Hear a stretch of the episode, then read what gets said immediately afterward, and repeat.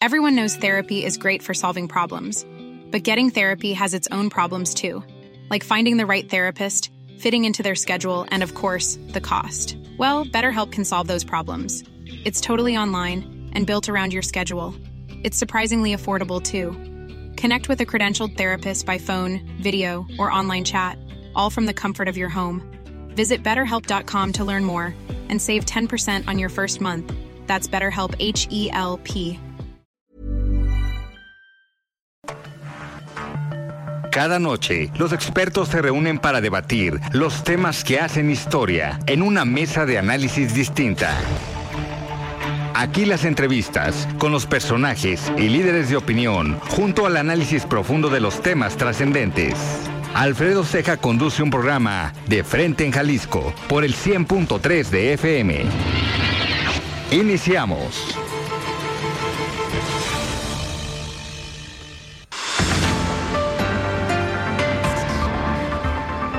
Hola, ¿qué tal? Muy buenas noches. Bienvenidos a una emisión más de De Frente en Jalisco, aquí en Heraldo Radio Jalisco. Son las 7 de la noche con un minuto, hoy miércoles 26 de... Y quiero agradecer, como todos los días, en los controles técnicos a Antonio Luna, en la producción y redacción de este espacio a Ricardo Gómez y recordarles nuestro número de WhatsApp para que se comuniquen con nosotros, el 3330 1779 66. El día de hoy vamos a tener aquí en entrevista a la senadora Verónica Delgadillo por Movimiento Ciudadano. Además, como cada martes, vamos a escuchar el comentario de Sofía Pérez Gasque. Ella es presidenta nacional del Consejo Coordinador de Mujeres empresarias. Además, también escucharemos el comentario de Raúl Uranga La Madrid, presidente de la Cámara de Comercio de Guadalajara. Y les recordamos que nos pueden escuchar en nuestra página de internet heraldodemexico.com.mx, ahí buscar el apartado radio y encontrarán la emisora de Heraldo Radio Guadalajara. También nos pueden escuchar a través de iHeartRadio en el 100.3 de FM. Y les recordamos nuestras redes sociales para que se comuniquen con nosotros por esta vía. En Twitter me encuentran como arroba Alfredo Ceja R y en Facebook me encuentran como Alfredo Ceja. Y también ya pueden escuchar esta entrevista y todas las mesas de análisis en el podcast de De Frente en Jalisco en cualquiera de las plataformas. Y ha sido un martes con bastante, bastante información, tanto a nivel local como a nivel nacional y vamos a escuchar el resumen de lo que pasó el día de hoy en la zona metropolitana de Guadalajara, en el estado y también en nuestro país. Vamos al resumen. Los hechos que hicieron noticia de frente en Jalisco.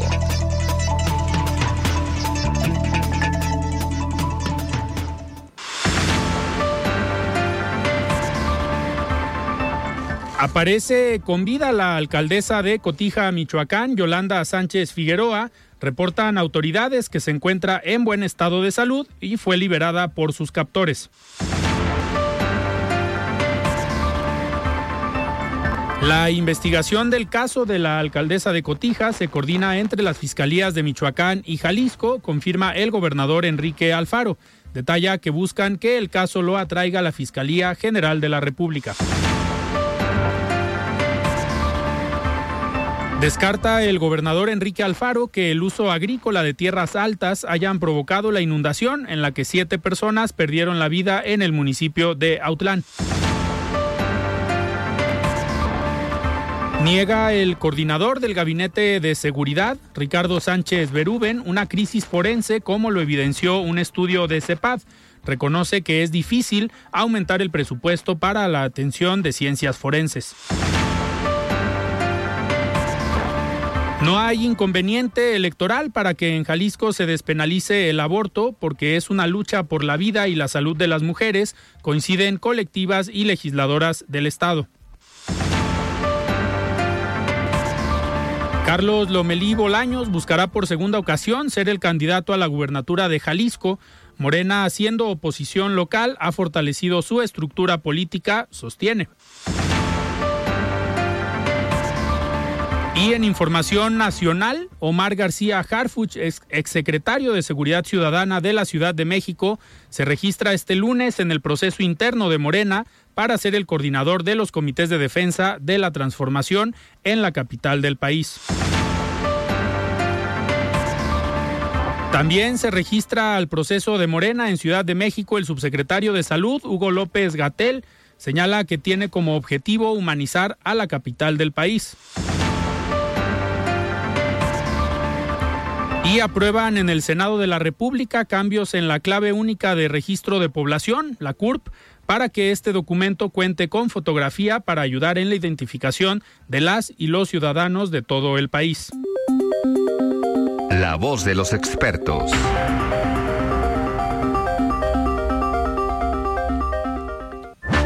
Muy bien, son las 7 de la noche con 5 minutos y vamos a escuchar el comentario de Sofía Pérez Gasque. Ella es presidenta nacional del Consejo Coordinador de Mujeres Empresarias. Estimada Sofía, ¿cómo estás? Buenas noches. Agradezco el espacio del Consejo Coordinador de Mujeres Empresarias para poder seguir platicando de sucesos, temas importantes, no solamente para nosotras como mujeres empresarias, ejecutivas y profesionistas, sino para todas y todos. Eh, se llevó a cabo la Feria Iberoamericana de Emprendimiento, la primera en el país, como resultado de la unión entre diferentes organismos, por supuesto, para eh, recordar aquella feria, feria del emprendedor que se hacía desde el INADEM y, por supuesto, entregar mayores soluciones, opciones a las startups de nuestro país, pero no solamente a las startups, sino a las microempresas de nuestro país. El enfoque actualmente es que entre todas y todos eh, los empresarios, las empresarias, podemos seguir ayudando a incentivar el crecimiento de las MIPIM en nuestro país. Importante resaltar que hoy se quiere incentivar y se quiere seguir empujando la participación de las microempresas en la economía del país y sobre todo como proveedoras de las empresas tractoras. Eh, la FIE ha sido un rescate de la unidad de los organismos empresariales, por supuesto. Eh, desde el Consejo con Mujeres Empresarias nuestra participación para incentivar que las mujeres empresarias puedan tener financiamiento productivo de mayor impacto, acceso a herramientas para el crecimiento de su negocio, pero sobre todo crear un network tanto estatales como regionales para el crecimiento de su negocio.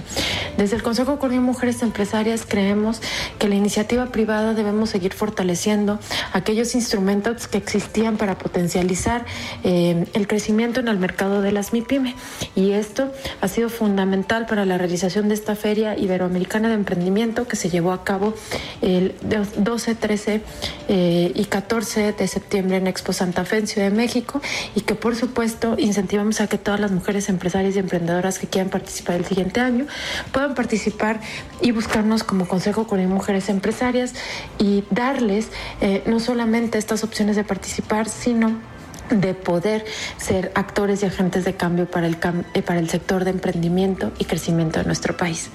Muchas gracias. El análisis de frente en Jalisco.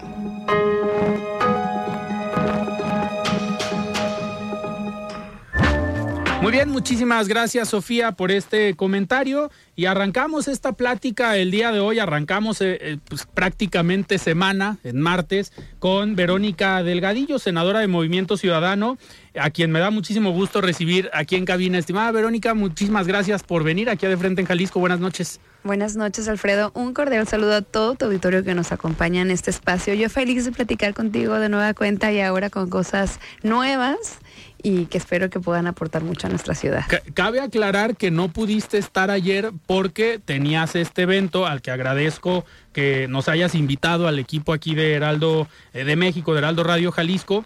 Eh, pues este evento que fue la presentación de un documental, pero va un poquito más allá que la presentación de un documental. Es el anuncio de tu aspiración para ser presidenta municipal de, de Guadalajara una dinámica distinta, lo habíamos platicado, una dinámica que en su momento pues utilizó Enrique Alfaro en algún momento y que ahora tú también le das tu toque porque fue un documental pues hecho pues con un toque distinto a tu estilo para visibilizar lo que se ha hecho en Guadalajara, pero también eh, que ya ahorita voy a voy a darte el micrófono para que nos expliques. El documental se llama Lo que soñamos. El nombre original, ya aquí se los puedo revelar, se llama La Guadalajara que soñamos. Pero eh, como estábamos cuidando todo el proceso para hacer las invitaciones y todo el anuncio, si yo ponía La Guadalajara que soñamos, ya todas y todos iban a saber de qué se trataba. Entonces con mi equipo de creativos decidimos que eh, tuviera un nombre provisional para la invitación y si se fijan, los que estuvieron presentes en la transmisión, en el momento en el que yo ya doy mi discurso y se presenta el documental, sale el nombre real y también lo que sigue al final, el cierre en la Minerva, también es con el nombre real. Entonces el documental se llama La Guadalajara que soñamos. Así es. Y como bien dices, es una forma distinta de presentar las credenciales para gobernar Guadalajara. Yo creo que solo Enrique Alfaro y yo tenemos un documental eh, de características similares. Él tiene varios documentales, yo tengo uno. Y decidimos hacerlo así. Yo decidí hacerlo así porque porque quería también compartirle a la gente que tengo dos años preparándome y para estar lista para este momento. Yo estoy preparada para gobernar a Guadalajara y no solo quise levantar la mano y decir quiero, sino vine a demostrar por qué puedo ser la alcaldesa de esta ciudad. Y lo que les compartí ayer antes de presentar el documental es que si bien he sido una legisladora federal muy activa y de las más valientes que ha tenido Jalisco y que he hecho gestión histórica de recursos cuando fui diputada federal, también que me tocó abrir las puertas del Congreso local cuando fui la primera diputada que rompió el bipartidismo por primera minoría en Jalisco y por mayoría lo hizo mi amigo Chava. Eh, y que abrimos las puertas del Congreso y hablamos de temas que nadie hablaba, como la participación ciudadana, austeridad y ahorro, la movilidad eh, y otras tantas agendas. Luego, eh, como decía, de diputada federal, una gestión histórica, di una batalla muy fuerte en contra del entonces presidente de la República, desafía al régimen, a la peor generación de gobernantes corruptos. Fue una, una legisladora muy valiente y además puse en el centro agendas de derechos humanos y también de justicia y de igualdad. Y ahora como senadora de la República, que además tengo el honor de ser vicepresidenta del Senado, que eso, vamos a hablar es un orgullo y que he también eh, luchado en contra de este régimen autoritario, centralista, que ha lastimado a las instituciones de nuestro país y que también busca lastimar a la democracia, que he puesto sobre la mesa la importancia de legislar en torno a la emergencia climática y proteger al medio ambiente, que he impulsado eh, que no se militarice a nuestro país, porque yo no creo que la guerra hace la paz y al contrario le ha apostado al fortalecimiento de nuestros policías locales y de que estén bien capacitados. Además de todo eso que he hecho y que he defendido a Jalisco, para que se le respete su peso y su valor en el pacto federal. Además de todo eso, como senadora de Jalisco he recorrido otra vez los municipios. No hay otra senadora o alguien que haya recorrido más que yo después del gobernador, así lo digo, Jalisco, porque él es el que lo ha dado vuelta cuatro veces, pero de los legisladores yo soy la que más ha, trabajado, yo creo que en la historia. Es, ¿Eso te ha ayudado? Aquí en Heraldo de México se publicó una encuesta hace un par de meses, mes y medio, y apareces con un buen porcentaje de conocimiento. Estos recorridos son los que te han ayudado a eh. generar eso, ¿no? Y, es mi trabajo y con la gente. Entonces, además de todo eso, eh, yo tengo dos años preparando especialmente en cuatro cosas que les voy a compartir rápidamente. Lo primero fue profundizar mi contacto con la gente para buscar puntos de encuentro, de diálogo y reflexión para entender con más claridad qué es lo que sueña la gente para Guadalajara. Lo segundo fue eh, también a analizar lo que hemos hecho bien en nuestros buenos gobiernos, qué podemos hacer mejor, ser autocrítica. Me he reunido con personas que han participado en diferentes administraciones eh, del Ayuntamiento de Guadalajara para que me ayuden con esas, me ayudaron con esas reflexiones y hacer ese análisis profundo. Otra fue prepararme, estudiar literal. Tomé talleres de eh, lo que es ordenamiento territorial, agua, gestión integral de residuos, ordenamiento territorial y muchas cosas más para entender los nuevos retos y las nuevas necesidades que hoy enfrenta nuestra ciudad, porque como lo he dicho en diferentes ocasiones, Guadalajara está viva. Y pues le arreglas algo y también se modifica otra cosa. Claro. Y hoy tiene otras necesidades y otros problemas que los que tenía cuando la recibimos en el 2015. Y lo cuarto que he hecho es sentarme con especialistas, académicos, académicas, organizaciones de la sociedad civil, empresarias, empresarios, expertas y expertos y he desarrollado ocho mesas de trabajo de análisis profundo con los que estoy bocetando lo que va a ser mi primer proyecto de gobierno. Y en resumen, todo este tiempo de trabajo el documental concentra gran parte de ello.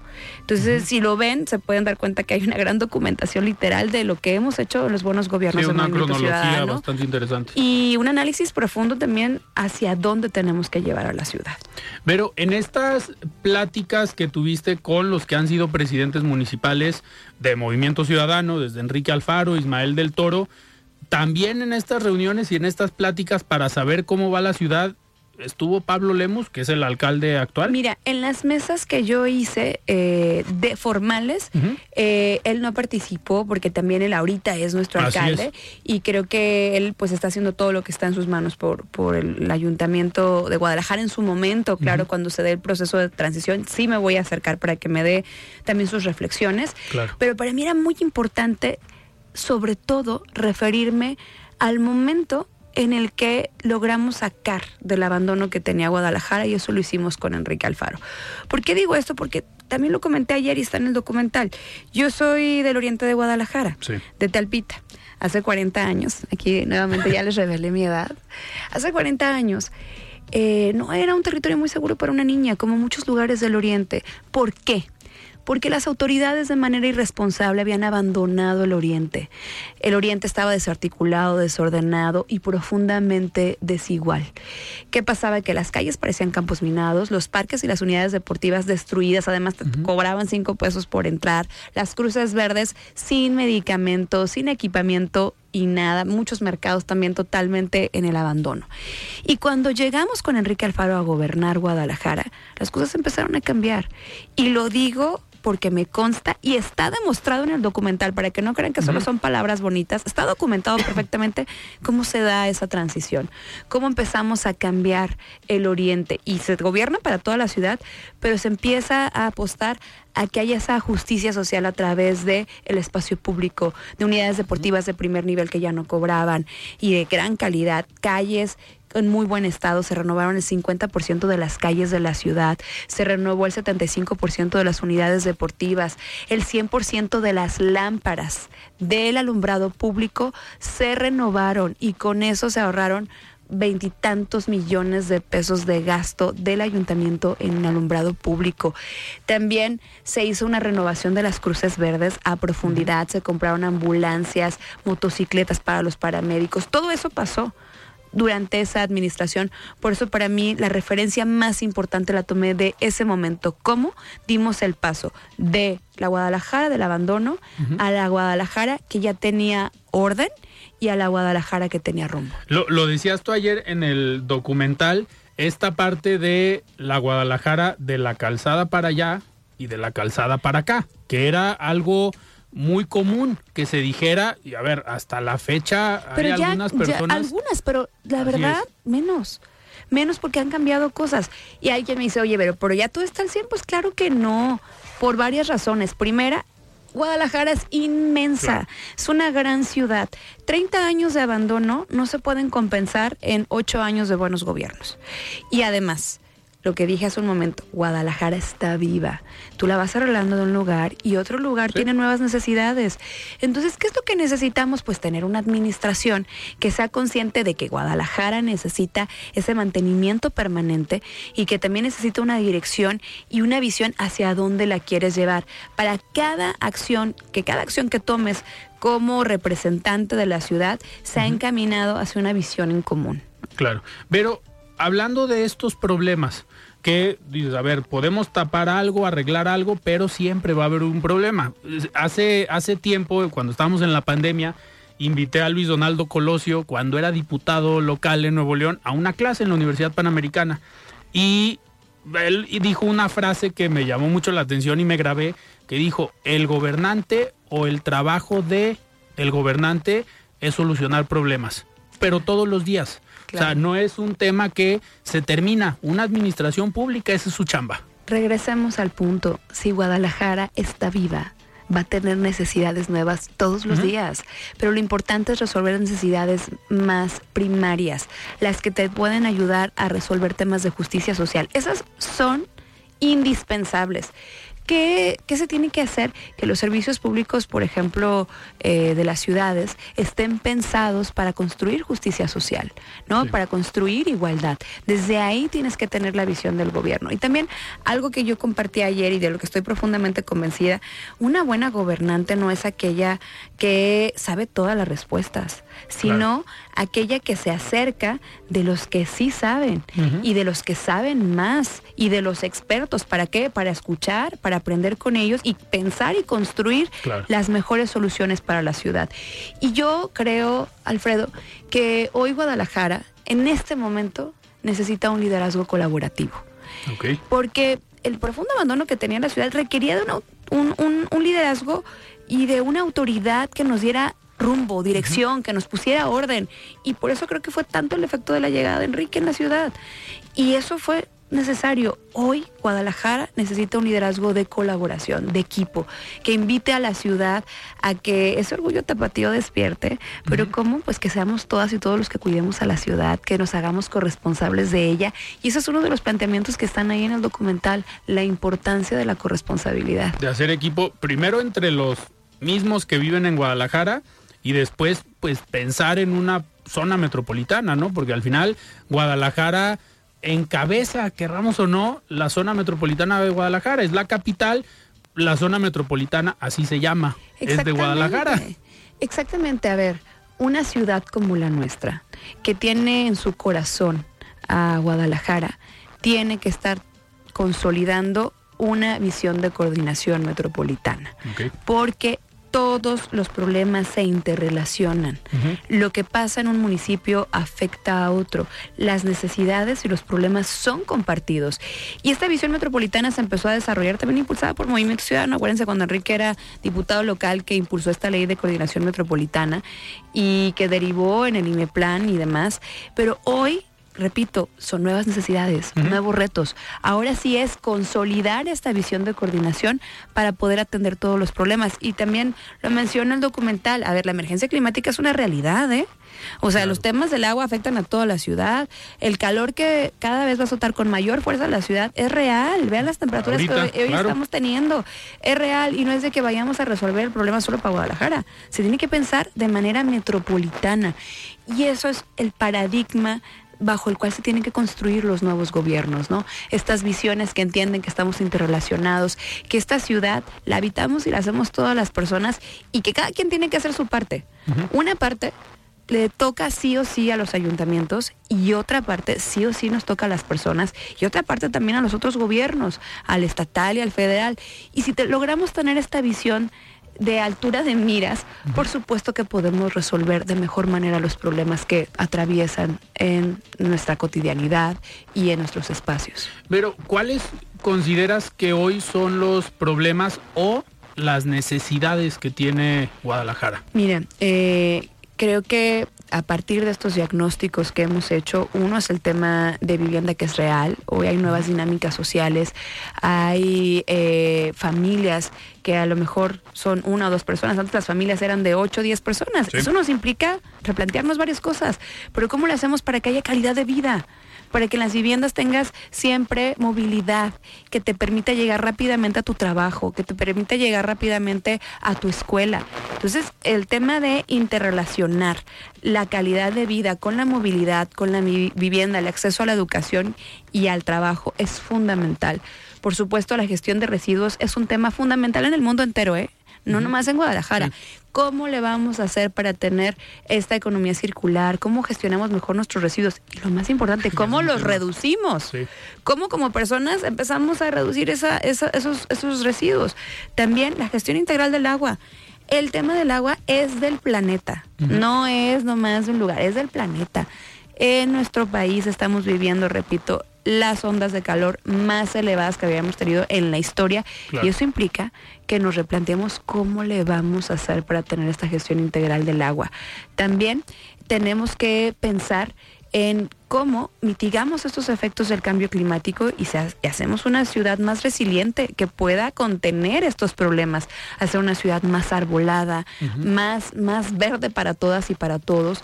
Eh, yo podría seguir aquí, pero sí te puedo decir que creo que hoy Guadalajara es una gran ciudad y que también por la naturaleza y la dinámica que está siguiendo el mundo nos representa tener una atención en nuevas agendas y nuevos problemas. Claro. Y has, tenido desde el Senado participación, digo, y esto lo traigo a relación porque ser presidenta municipal de la capital del estado, de una de las ciudades más importantes del país, eh, necesita sí un cambio o una visión diferente y creo que el Senado te ha dado también esta oportunidad, ¿no? De conocer otras ciudades, ya lo hemos platicado, ¿Te ha gustado viajar mucho en su momento en tu historia de vida? ¿Pones una parte de tu vida en este viaje que hiciste a diferentes partes del mundo?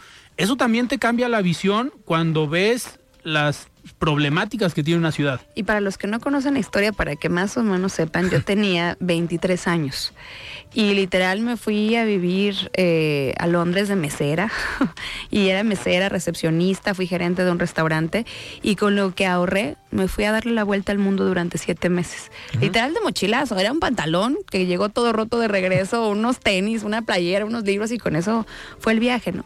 Y después de esos 210 días yo sí regresé, Alfredo con eh, la profunda convicción de que se podía hacer algo distinto para nuestro entorno, porque, porque México tiene todo, es un gran país, somos una gran nación. El asunto es articularnos como sociedad para que más grandes cosas eh, sucedan en México. Y entonces yo regresé y por eso después hice otra organización, agrupación y mil cosas más queriendo cambiar a nuestro país y así es como derivó mi llegada a Movimiento Ciudadano después de diferentes esfuerzos. Y en la República yo he tenido la fortuna de construir en prácticamente todo el país. He recorrido como eh, hoy soy presidenta nacional del Consejo de Movimiento Ciudadano y también eh, pues he sido una representante de los órganos más importantes de Movimiento Ciudadano y he recorrido todos los estados. Pero no crean que nomás las capitales, he ido también a los suburbios de las ciudades, a los rinconcitos que para algunos han sido olvidados de todo el país. Y eso me ha permitido conocer que México son muchos Méxicos, que tenemos muchas realidades. Y eso pasa en todos lados. Entonces, a partir de este eh, conocimiento del México profundo, de los Méxicos que tenemos, pues claro que hoy tengo más claridad de lo que hoy podemos hacer por nuestra ciudad. Guadalajara es una ciudad maravillosa, es una ciudad de grandes oportunidades. Y eso lo quiero también mencionar, Alfredo. Ayer yo lo decía ayer, perdón, ayer yo lo decía a todas las personas que nos, que nos escuchaban y que estaban conmigo. Y era que eh, en Guadalajara muchas personas soñamos que podríamos ayudar a hacer la diferencia para nuestra ciudad. Yo desde niña crecí soñando que podía transformar mi entorno y mi comunidad. Y hoy, hoy, la mujer que está aquí sentada a un lado de ti, eh, te puede decir que está lista y está preparada para gobernar a Guadalajara y que también Guadalajara está lista para que por primera vez en su historia una niña que nació en el oriente de Guadalajara con ese sueño de transformar esta ciudad, pueda ser su alcaldesa y pueda gobernarla. Eso también te habla de las maravillosas posibilidades que tiene Guadalajara. Los niños y las niñas no solo pueden soñar, aquí también hay condiciones para alcanzar los sueños y creo que ese también va a ser uno de los compromisos más importantes de un gobierno que esté pensando en la gente. Perfecto. Pero tenemos que ir a un corte, pero ahorita seguimos platicando. Estamos platicando con Verónica Delgadillo y es senadora de Movimiento Ciudadano. Vamos a un corte y regresamos. Siga con Alfredo Ceja y su análisis de frente en Jalisco por el Heraldo Radio 100.3.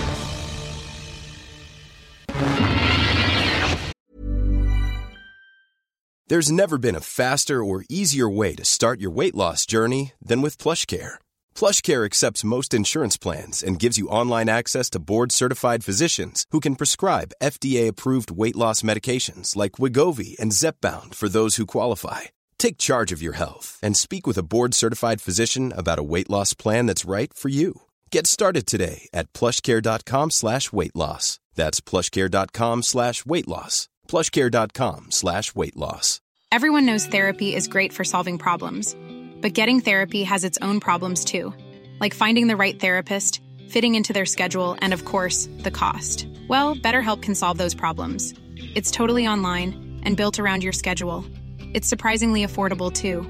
Connect with a credentialed therapist by phone, video, or online chat, all from the comfort of your home. Visit betterhelp.com to learn more and save 10% on your first month. That's BetterHelp H E L P. Mesa de análisis de frente en Jalisco con Alfredo Ceja.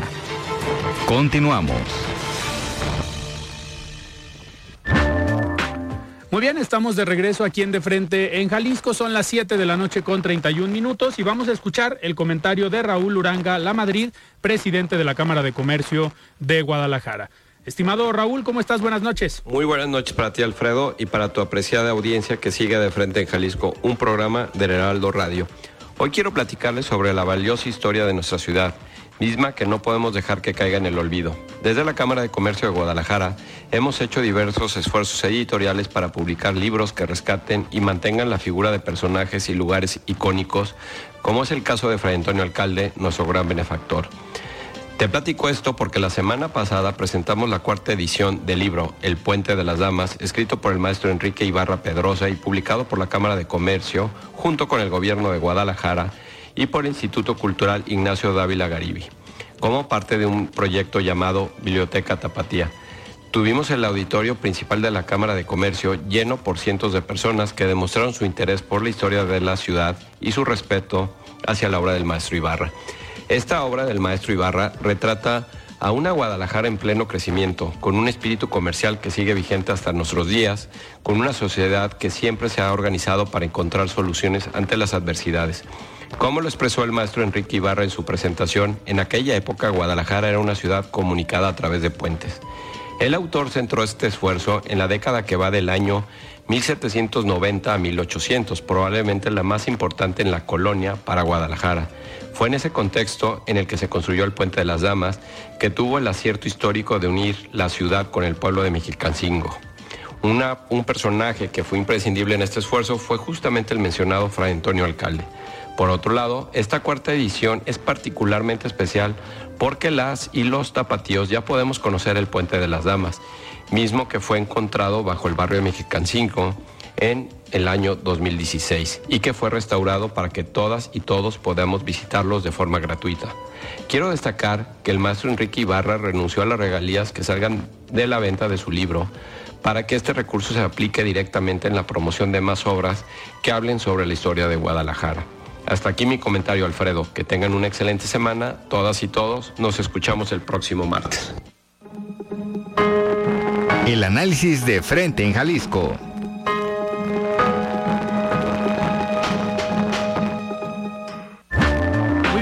Gracias Raúl por este comentario. Nosotros seguimos platicando con Verónica Delgadillo, senadora de Movimiento Ciudadano. Pero algo que llamó la atención ayer en esta presentación del, documental fue la capacidad de convocatoria, que en estos eventos que algunos han sido informes en estas últimas semanas, el informe del senador Clemente Castañeda, algunos otros informes, llama la atención esta convocatoria, donde no solamente hay políticos de Movimiento Ciudadano, o sea, hay políticos de otros partidos. Ayer estuvo la presidenta del Congreso, Hortensia Noroña, que es una diputada local del PRI y estuvo en este evento. Entonces, ese tipo de convocatorias estuvo también líderes empresariales, tanto jóvenes como no tan jóvenes, eh, artistas de, la comunidad, eh, digamos, LGTB. de organismos de la sociedad civil. Hubo una pluralidad en la convocatoria. Era importantísimo que toda la sociedad tapatía y la sociedad más em-, emblemática de nuestro estado estuviera representada. Desde los charros, desde los eh, líderes de los mercados, las lideresas, desde los rectores de las universidades, de los medios de comunicación como ustedes, los liderazgos de movimiento ciudadano, gente que significa mucho para nuestra ciudad y nuestro estado. Cuidamos cada silla. Si te acuerdas cuando llegaste estaba tu nombre escrito, porque me decían, más boletos, no sabíamos dónde sacar boletos porque sobrepasó. Mucha gente quería ir y yo no, no tengo boletos, yo no tengo cómo, cómo meterlos, yo no cabía una alfiler ahí.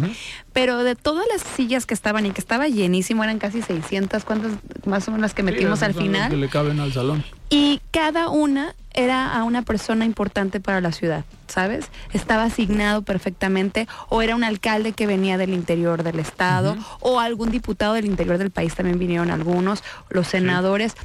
Y repito, era muy importante tener la representación de toda la gran familia que hacemos posible que hoy Guadalajara y Jalisco estén de pie.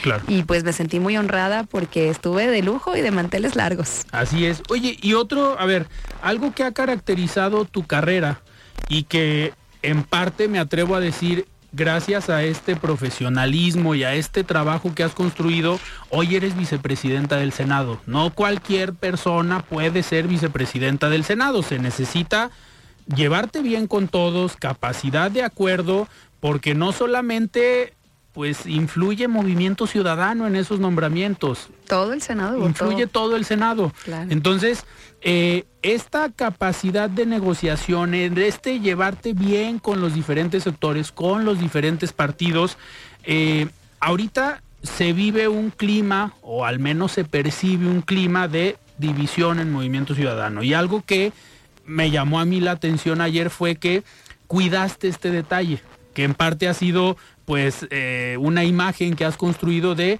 dar agradecimientos o agradecerle a personas importantes que han apoyado y que han influido en tu proyecto. Y me refiero pues a los dos personajes que hoy se dice que hay una división. Uno es el gobernador Enrique Alfaro, que es quien te invita prácticamente a la política, el movimiento por el cual hoy estás aquí, pero por otro lado está el senador Dante Delgado, que es el es digamos un personaje importante en Movimiento Ciudadano que sin su voto no serías vicepresidenta del Senado. Reconociste a los dos y tienes esta capacidad de decir, pues yo me llevo bien con todos y, el, y puedo en un mismo evento reconocer a ambos personajes sin que uno me vaya a reclamar. Es que lo más importante en la política es entender que podemos tener diferentes puntos de vista y eso es normal. Podemos diferir, pero siempre hay que construir a partir de los puntos de encuentro. Y yo he concentrado mi trabajo en eso, en construir puntos de encuentro de construir puentes de diálogo y de entendimiento. Y yo le tengo el profundo agradecimiento y reconocimiento a Enrique Alfaro porque lo dije ayer, es el hombre que me inspiró a sumarme a este movimiento porque nos invitó a soñar que otro Jalisco era posible y hoy lo está demostrando, ¿eh? Y por eso nos la jugamos con él desde el 2012. Y repito, tengo todo, todo mi agradecimiento con él porque ha confiado en mí y me ha apoyado para ser candidata Sí. y también para poder trabajar en favor de Jalisco. Y por supuesto también Dante Delgado ha sido mi maestro durante estos años, un hombre del que he aprendido mucho, un hombre con el que he construido, que hoy comparto la presidencia del Consejo Nacional de Movimiento Ciudadano, que también soy la primera mujer en la historia de Movimiento Ciudadano que ocupa ese lugar al lado de él.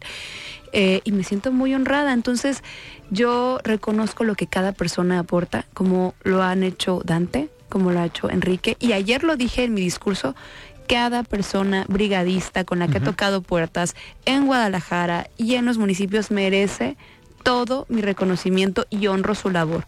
Porque esta gran familia de Movimiento Ciudadano la hacemos miles de personas y hay que reconocer lo que cada quien aporta. Pero muchas veces cuando se aspira a un cargo público, pues eh, lo- los perfiles se apoyan en gente experimentada, en los que ya estuvieron en los cargos, y me atrevo a decir, muy pocos voltean a ver a los jóvenes, a los que van empezando. Hubo un detalle ayer que a mí me llamó la atención.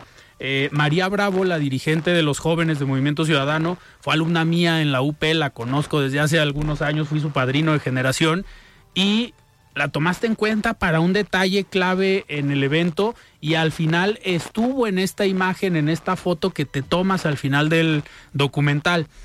¿Qué papel juegan los jóvenes en el proyecto de Verónica Delgadillo? Importantísimo.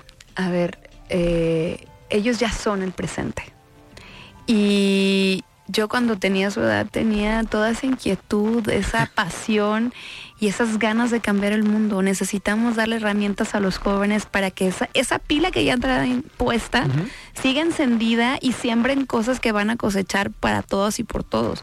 Entonces, por supuesto que María yo la quiero mucho. Fue además mi maestra de ceremonias y se subió conmigo y esa foto para mí representa mucho. Las personas que se subieron al escenario no son las únicas con las que trabajo, pero cada una representaba algo. Por ejemplo, estaba Alex Silva, que es un joven que ha sobrevivido al cáncer que tiene todo mi reconocimiento. No sabes con qué amor trabaja el servicio de esta ciudad. Y para mí era, súbete porque tú representas toda esta gente que lucha y se mantiene de pie a pesar de la adversidad, ¿no? Estaba eh, también Andrés Treviño de la comunidad LGTBQ porque por supuesto también él representa un sector importante de la población. Estaba mi querida Estrella Araiza, que es la directora del Festival Internacional de Cine, que representa a todas estas mujeres chingonas que hacen cosas increíbles, que además desafían todas las lógicas y que están haciendo historia.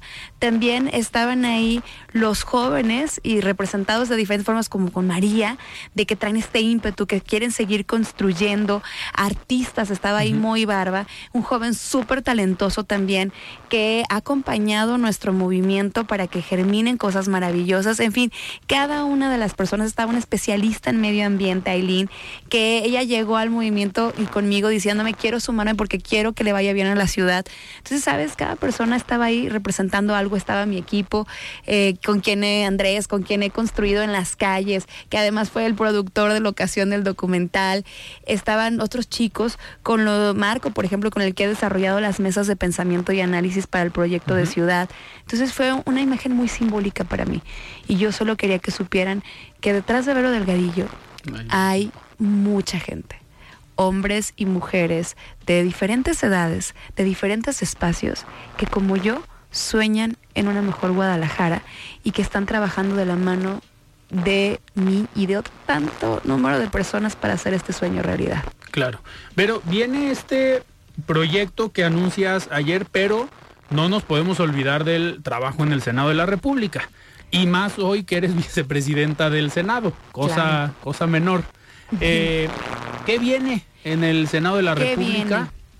para los próximos meses? Mira, yo sigo trabajando con las agendas de los cuidados. La agenda de cuidados eh, para mí es una agenda muy importante porque atraviesa a todas las personas, hombres, mujeres, niñas, niños, personas con discapacidad, adultos mayores. Todas y todos somos cuidables por naturaleza y necesitamos una política nacional de cuidados. ¿Por qué? Porque solo así podemos desarrollarnos como personas plenas. ¿Qué son los cuidados? Pues son todas aquellas actividades que se reciben de manera cotidiana y permanente para que una persona pueda desarrollar su bienestar. Por ejemplo, desde el cuidado de las niñas y los niños para llevarlos a la escuela, para que hagan su tarea, para alimentarlos, las, la actividades que se llevan a cabo en casa cuando alguien está enfermo, la compañía, en las tardes cuando las personas necesitan esa compañía para que los niños no estén solos. Todas esas actividades de cuidados las estoy impulsando porque necesitamos que el Estado mexicano garantice el, el, derecho a cuidar y ser cuidado y esta política nacional y sistema nacional de cuidados. También seguir trabajando para la eh, atención a la emergencia climática y el cuidado del medio ambiente. Hoy, repito, lo estamos viviendo como nunca, con sequías y ondas de calor increíbles, que si no hacemos algo se van a poner peor y tenemos que trabajar bajo la resiliencia y la adaptación de nuestras ciudades. También estoy impulsando, como siempre, el tema de seguridad desde el fortalecimiento de nuestros policías locales, que se sigan capacitando, que tengan las herramientas que necesitan para salir adelante. La gente de la igualdad para todas las personas, eh, que ya tú me acompañaste ya en lucha como niña, por cierto. Ya, por fin pude ir a eh, alguna conferencia. hagamos comercial y ahorita les platicas cómo, cómo te fue. Pero vamos a seguir eh, consolidando estas agendas que he impulsado durante muchos años. yo estoy muy contenta porque, como lo dije hace un momento, he sido una legisladora muy activa, que me he preparado para cada uno de los cargos que la gente me ha conferido y que he cumplido con todo lo que me he comprometido con las personas. Así es que tenemos muy buenas cuentas en estos cinco años en el Senado. Claro, ahorita justo en el resumen informativo daba esta, pues, esta nota de que aprobaron en el Senado de la República que la CURP tenga, tenga foto se ha generado polémica en redes sociales, hay algunos que están en contra y dicen, oye, ¿por qué? ¿Para qué quieren la foto? En este sentido, ¿cuál fue la postura de MC? Aquí hay que, hay que tener eh, como muy en cuenta que claro que es un tema sensible para la gente. Todo lo que tiene que ver con tus datos personales, pues claro que los quieres cuidar, tu identidad personal. Y lo que tenemos que garantizar es que siempre haya una protección a los datos personales. Y desde que yo era diputada local, eh, como bien recordarán, yo presidía la Comisión de Transparencia y Acceso a la Información, que estaba también vinculada con participación ciudadana. Entonces, lo más importante con estas agendas y con estos avances es que siempre si se va a dar un paso en este sentido, se garantice la protección de los datos personales. Esa es la regla para poder tomar decisiones en ese sentido y por eso, o sea, por ejemplo, el año pasado que fue la discusión de los datos biométricos, nosotros estuvimos en contra porque no tenían las garantías para que se pudieran cuidar estos datos. Lo que yo te puedo decir es que, ah, por cierto, aprovecho, porque mañana vamos a estar en el Senado de la República impulsando otra agenda que es vital para eh, todas y todos, la agenda del cáncer infantil y la atención integral. Así como lo hicimos en Jalisco y que de hecho se entregó el hospital el, sábado, eh, y que aquí ya es ley, que todas las niñas y niños con cáncer reciban su tratamiento integral. Estamos impulsando para que eso se repita a nivel nacional. Y eso es muy importante. ¿Por qué? ¿Por qué, Alfredo? Porque hoy el cáncer infantil es la principal causa de muerte de niñas y niños y adolescentes en nuestro país. ¿Por qué, Alfredo? Porque no hay medicamentos. Por la insensibilidad Porque de algunos. no hay atención a las niñas y niños. Y eso ya no queremos que suceda. Por eso otra de las luchas y causas que voy a seguir defendiendo en el Senado estos meses va a ser que eso sea una realidad. Que nuestras niñas y niños tengan la posibilidad de tener una vida y tener una calidad de vida, que puedan seguir soñando y pues eso lo vamos a impulsar. Por eso también aprovecho el comercial para que nos acompañen en, las redes sociales, porque va a ser un evento muy bonito de Parlamento Abierto en el Senado de la República, en el que los vamos a recibir para poder dialogar e impulsar esta iniciativa tan importante. ¿Esto se da el día de mañana? Mañana en el Senado y vamos a estar. y el objetivo es que salga adelante. A lo que se sí, hizo en ya presentamos la propuesta. Sí, ya presentamos la propuesta, la reforma de ley para esta atención integral de las niñas y niños con cáncer en todo el país. Ya está ahí y lo que vamos a hacer mañana es seguir impulsando esta agenda y visibilizándola para presionar al Senado para que se aprueben nuestras propuestas. Clemente Castañeda y yo ya la presentamos desde hace un año más o menos. Cuando aquí la sacamos en Jalisco, la presentamos allá y pues queremos que sea una realidad. van a evidenciar a muchos senadores. Mira, vamos a evidenciar. Porque al final la línea política, digo, la decisión fue del gobierno federal de eliminar, de no comprar medicamentos. Y uno de los responsables hoy, digo, en el resumen lo acabo de decir, el subsecretario de Salud apuntándose para la jefatura de gobierno de la Ciudad de México. Yo lo decía el otro día en una de las mesas. ¿Qué posibilidades tendrá Hugo López Gatel o con qué autoridad moral se atreve para levantar la mano y ser jefe de gobierno. Yo lo que, perdón, lo que creo es que quiere fuero para la siguiente administración y va a terminar a lo mejor en el Senado. Miren, pues Fortuna no, no es un, personaje que vaya a estar aquí en, Jalisco buscando algún espacio. Eh, la verdad ha sido muy desafortunado el trabajo que él ha hecho. Eh, yo lo confronté en el Senado de la República de manera muy directa porque me parece que todo su trabajo fue muy irresponsable, que parte del desastre nacional en torno a la salud, especialmente en el manejo de la pandemia, eh, él fue el culpable. Y pues en algún momento tiene que dar la cara, ¿no? Porque fueron vidas de miles y miles de personas con las que él actuó de manera, repito, irresponsable. Y pues bueno, nosotros por nuestra parte vamos a impulsar estas agendas de salud que son fundamentales. Eh, y hay más agendas, o sea, más, más iniciativas en torno a salud como el acceso de medicamentos eh, a precios accesibles para las personas, que se garanticen los medicamentos y que se surtan las recetas, porque estamos convencidas y convencidos en nuestra bancada que la salud tiene que ser un derecho y tiene que dejar de ser un privilegio para algunos cuantos. Que lo estamos eh, viendo también con el tema de las vacunas. Mira, pero es, que ahí, y esto fue desde antes de la pandemia, lo denunciamos, lo dijimos. A ver, no sé si sabían, pero las niñas estaban siendo vacunadas en contra del papiloma humano. Y ya llevábamos varias generaciones de niñas protegidas, porque la mayor causa de cáncer eh, en mujeres es el cérvico uterino y la vacuna en contra del papiloma humano era fundamental para blindar a nuestras niñas y, y, que ellas pudieran tener pues una mejor perspectiva de futuro, ¿no? Y pues se les olvidó a este gobierno o decidió no comprarle vacunas a nuestras niñas. Y eso de verdad es una injusticia para ellas y es algo que reprochamos. Y así también recuerden todo el tiempo en el que no hubo vacunas para niños y niñas recién nacidos que fue terrible y que luego regresa ese problema por la pésima administración federal en torno a la salud. Vamos a seguir principalmente aquí en De Frente en Jalisco atentos de este tema, ¿por qué? Porque con esta iniciativa yo quiero ver los votos en el Senado de la República, porque traen una línea política desde la Secretaría de Salud o desde el Poder Ejecutivo y cuando llegue una iniciativa con un tema tan sensible y tan importante al mismo tiempo, pues ¿con qué cara va a haber senadores? que van a votar en contra de este vamos a hacer vamos a hacer la lista aquí de los senadores que voten en contra Alfredo lo que acabas de decir es bien interesante y a mí me encantaría que las personas que nos están escuchando que vean las votaciones sí, claro. Eh, controversiales y que a veces yo no sé eh, si tienen la cara y no sé cómo para levantar la mano en contra de la gente. Así es. ¿Eh? Es, es, pues es lamentable, ¿no? Porque al final tanto senadores como diputados se supone que representan a la ciudadanía. Yo no veo a un diputado o a un senador votando en contra de una iniciativa donde vas a desproteger a los niños y a las niñas que padecen cáncer.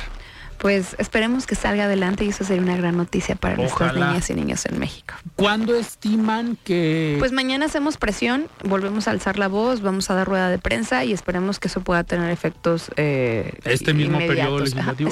va a ser prioridad para nosotros como ha sido desde hace tiempo. Pero, y estarás, ya estamos dos minutos antes de terminar, ¿Pero estarás pidiendo licencia en algún momento en, los próximos meses? Momento que la ley lo indique, por supuesto que sí, soy una mujer apegada al respeto de la ley.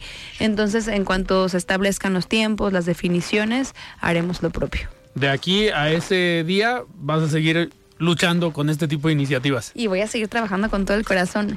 Eh, ustedes saben que me alcanza el tiempo para todo. Me decían ayer, oye, ¿cómo lo hiciste para entre tanta cosa que haces y donde andas por todos lados trabajando? Pudieras hacer un documental, pues si supieran todo lo que además hago y que les voy a ir presentando como este proyecto de ciudad en su momento y muchas cosas más. Yo estoy muy agradecida con las y los jaliscienses y las y los tapatíos porque me han dado su confianza estos años, porque han creído en mí, porque me han respaldado, porque me han apoyado y en este nuevo paso que pongo de frente de que estoy preparada para ser la alcaldesa de Guadalajara, espero que también me acompañen y aprovecho para hacer mi comercial, Alfredo. Que vean el documental, que lo descarguen, que vayan a mis redes sociales, que lo comenten, que me digan que, en qué sueñan para Guadalajara, qué sueñan para esta hermosa ciudad, cómo se quieren sumar para que ella nos cuide y nosotros la podamos cuidar también. Eh, vienen momentos muy interesantes.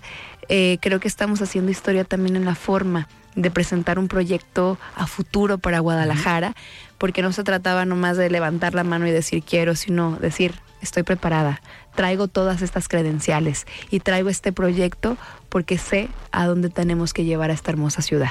Pero para terminar, históricamente o en al menos los últimos gobernadores, digas Enrique Alfaro, Aristóteles Sandoval, Emilio González Márquez y Francisco Ramírez Acuña, presidente municipal de Guadalajara y después gobernador. Si tú eres presidenta municipal en el 24, con posibilidad de la reelección en el 27, pues en el 30 serías un aspirante natural al gobierno de Jalisco.